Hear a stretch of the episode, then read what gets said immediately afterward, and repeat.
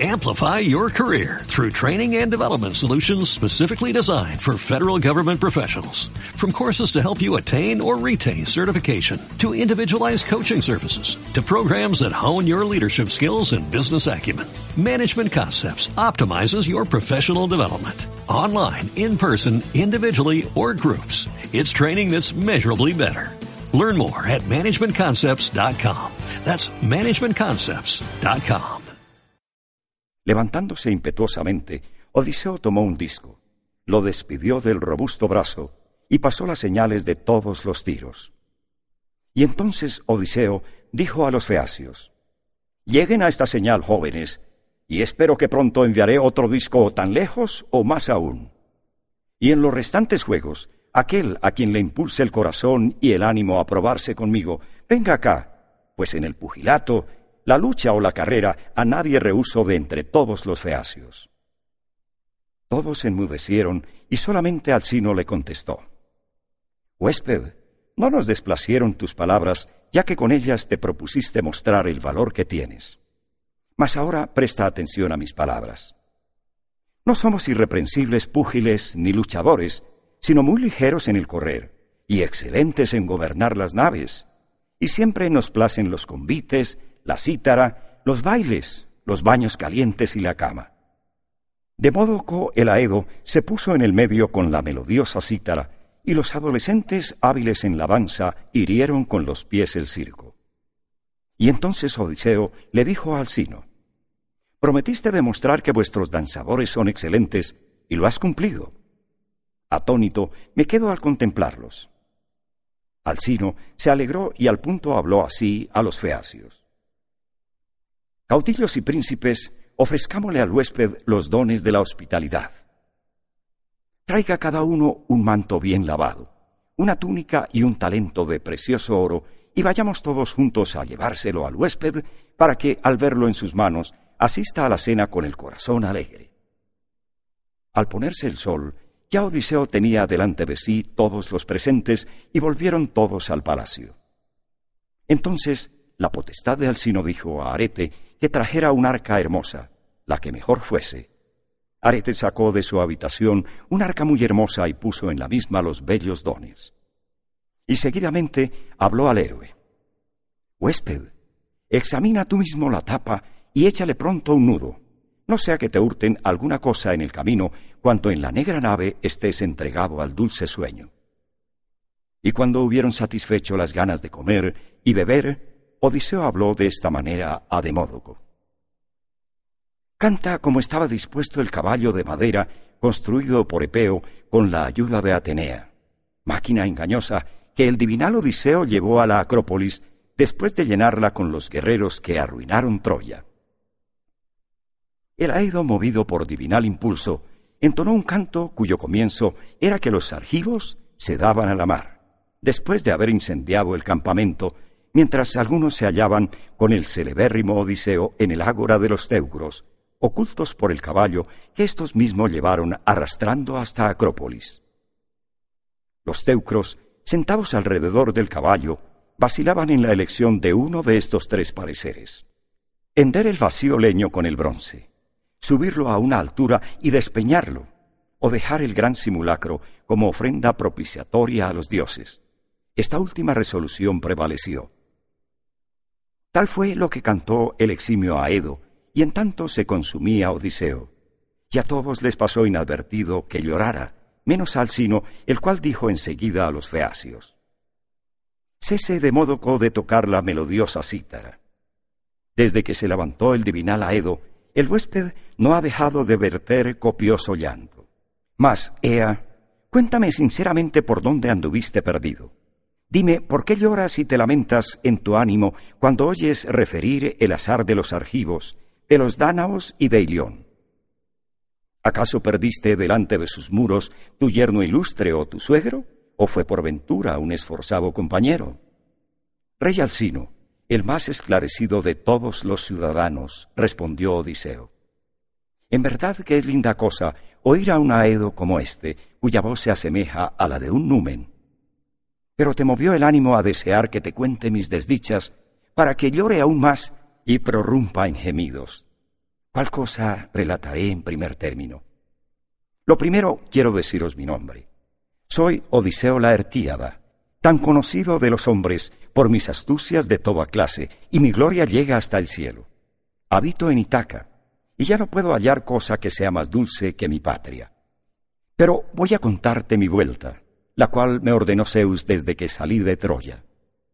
Habiendo partido de Ilión, me llevó el viento a la ciudad de los Ícones, Ismaro. Entré a saco la ciudad. Exhorté a mi gente a que nos retiráramos con pie ligero, y los muy simples no se dejaron persuadir.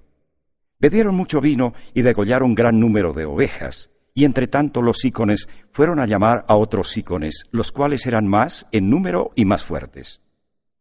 Mientras duró la mañana, pudimos resistir su arremetida.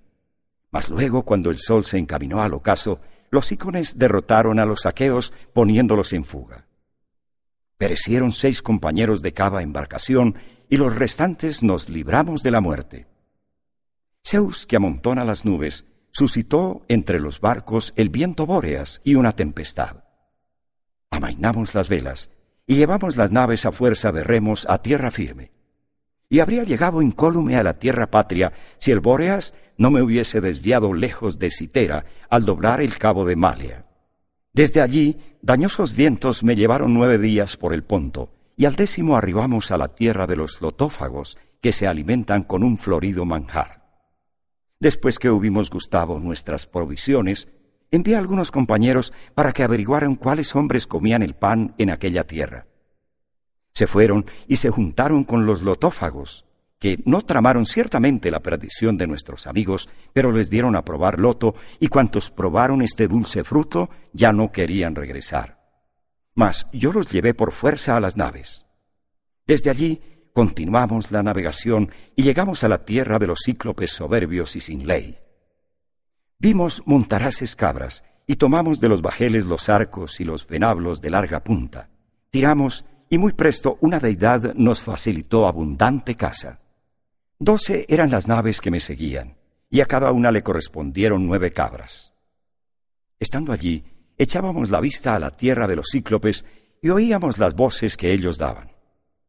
Así que se descubrió la aurora, los llamé a junta y les dije que iría con mi nave y con mis hombres a averiguar qué hombres eran aquellos, si eran violentos y salvajes. Allí moraba un varón gigantesco, solitario, que entendía en apacentar rebaños. Era un monstruo horrible, y no se asemejaba a los hombres que viven de pan, sino a una cima que sobresaliera entre altos montes. Entonces escogí los doce mejores hombres y echamos a andar con un pellejo de cabra lleno del más dulce vino. Pronto llegamos a la gruta. Adentro había zarzos cargados de quesos.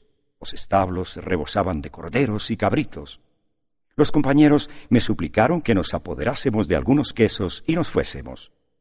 Mas yo no me dejé persuadir con el propósito de ver a aquel. Le aguardamos en la gruta hasta que volvió con el ganado. Traía una gran carga de leña y la descargó con tal estruendo que llenos de temor nos refugiamos en lo más hondo de la mina. Después cerró la puerta con un pedregón grande y pesado que llevó a pulso y que no hubiesen podido mover del suelo veintidós sólidos carros de cuatro ruedas. Sentóse enseguida, ordenó las cabras y las ovejas, encendió fuego y al vernos nos preguntó, ¿Quiénes son ustedes? ¿Vienen por algún negocio o andan por el mar a la aventura como los piratas? Somos aqueos, respondí, a quienes extraviaron vientos al salir de Troya. Nos preciamos de ser guerreros de Agamenón Átrida y venimos a abrazar tus rodillas por si quisieras presentarnos los dones de la hospitalidad. El cíclope me respondió con ánimo cruel. Eres un simple. Cuanto me exhortas a temer a los dioses, que los cíclopes no se cuidan de Zeus ni de los bienaventurados númenes. Pero dime, ¿en qué sitio dejaste la embarcación? Así dijo para tentarme, pero su intención no me pasó inadvertida y le hablé con engañosas palabras. Poseidón rompió mi nave, estrellándola contra las rocas. El cíclope no me dio respuesta, pero levantándose de súbito, echó mano a dos compañeros y cual si fuesen cachorrillos, los arrojó a la tierra con tamaña violencia que el encéfalo fluyó al suelo. De contavo despedazó los miembros, se aparejó una cena y se puso a comer como un león. El cíclope, tan luego como hubo llenado su panza, se acostó tendiéndose en medio de las ovejas. Cuando se descubrió la hija de la mañana, el cíclope encendió fuego y ordeñó las ovejas, y acabadas tales faenas, echó mano a otros dos de los míos, y con ellos se aparejó el almuerzo. En acabando de comer, sacó de la cueva los ganados, removiendo con facilidad el enorme pedregón, pero al instante lo volvió a colocar. Yo me quedé meditando siniestras trazas. Echada en el suelo se veía una gran clava de olivo que se nos pareció como el mástil de un bajel. Aguzé uno de sus cabos, la endurecí pasándola por el ardiente fuego y la oculté. Por la tarde volvió el cíclope, y después de ordeñar las ovejas y las cabras, agarró a otros dos de mis amigos y con ellos se aparejó la cena. Entonces me le acerqué, y teniendo en la mano una copa de negro vino, le dije, Toma, bebe vino, a fin de que sepas qué bebida se guardaba en nuestro buque. Tres veces se lo presenté y tres veces bebió incautamente. Y cuando los vapores del vino le envolvieron la mente, le dije, Voy a decirte mi nombre. Mi nombre es Nadie. A nadie me lo comeré el último, tal será el don hospitalario que te ofrezca, respondió. Después lo venció el sueño, y entonces metí la estaca debajo del abundante rescoldo, y cuando la estaca estaba a punto de arder, la saqué del fuego. Mis compañeros me rodearon y tomando la estaca la hincaron por la aguda punta en el ojo del cíclope. Dio el cíclope un horrendo gemido y nosotros huimos. Mas él se arrancó la estaca y se puso a llamar con altos gritos a los cíclopes que habitaban a su alrededor. Al oír sus voces, acudieron muchos y le preguntaron, ¿Por qué tan enojado, oh Polifemo, gritas así en la noche? ¿Acaso se llevan tus ovejas o te matan con engaño? Oh amigos, respondió Polifemo desde la cueva. Nadie me mata con engaño. Pues si nadie te hace fuerza, le contestaron los cíclopes, ya que estás solo, no es posible evitar la enfermedad que envía el gran Zeus, pero ruega a tu padre el soberano Poseidón. Los cíclopes se fueron, y yo me reí en mi corazón de cómo mi nombre y mi artificio les había engañado. Mas yo meditaba cómo pudiera aquel lance acabar mejor había unos carneros de espesa lana. Los até de tres en tres, entrelazando mimbres de aquellos sobre los cuales dormía el cíclope, y así el del centro llevaba a un hombre y los otros dos iban a entrambos lados para que salvaran a mis compañeros. Cuando se descubrió la aurora, los machos salieron presurosos a pacer. Su amo palpaba el lomo a todas las reses y no advirtió que yo y mis compañeros íbamos atados a los pechos de los animales. Cuando estuvimos algo apartados de la cueva, me solté del carnero y desaté a los amigos. Nuestros compañeros se alegraron de vernos y empezaron a sollozar por los demás. Pero yo les prohibí el llanto y les mandé que cargaran presto en la nave aquellas reses y volviéramos a surcar el agua salobre. Al hallarnos a distancia, hablé al cíclope. Cíclope, si algún hombre te pregunta la causa de tu ceguera, dile que quien te privó del ojo fue Odiseo, el asolador de ciudades, hijo de Alertes, que tiene su casa en Itaca. Y él, dando un suspiro, respondió, Oh dioses, se cumplieron los antiguos pronósticos que sería privado de la vista por mano de Odiseo. Y enseguida oró al soberano Poseidón. Óyeme, Poseidón, si en verdad te glorias de ser mi padre, concédeme que Odiseo no vuelva nunca a su palacio. Mas si le está destinado que ha de ver a su patria, sea tarde y mal, en nave ajena, después de perder todos los compañeros. Así dijo rogando, y le oyó el dios de cerúlea cabellera. Así que arribamos a la isla donde estaban los restantes navíos, saltamos a la arena, y tomando las reses del cíclope, la repartimos de modo que ninguno se quedara sin su parte. Mis compañeros me asignaron el carnero, y yo lo sacrifiqué a Zeus Crónida, que amontona las nubes y sobre todos reina. Pero el dios, sin hacer caso del sacrificio, meditaba cómo podrían llegar a perderse todas mis naves con los fieles compañeros. Cuando sobrevino la oscuridad, nos acostamos en la orilla del mar. Pero apenas se descubrió la aurora, nos embarcamos prestamente y desde allí seguimos adelante con el corazón triste, escapando gustosos de la muerte. Llegamos a Eolia, isla flotante a la cual cerca broncíneo e inquebrantable muro, donde moraba Eolo Hipótada, caro a los inmortales dioses. Eolo me trató como a un amigo por espacio de un mes. Cuando quise partir y le rogué que me despidiera, no se negó y preparó mi viaje.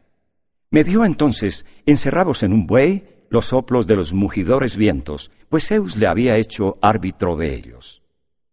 Y ató dicho pellejo en la nave, de manera que no saliera el menor soplo, enviándome el céfiro para que llevara nuestras naves. Amplify your career through training and development solutions specifically designed for federal government professionals. From courses to help you attain or retain certification, to individualized coaching services, to programs that hone your leadership skills and business acumen, Management Concepts optimizes your professional development. Online, in person, individually, or groups. It's training that's measurably better. Learn more at managementconcepts.com. That's managementconcepts.com.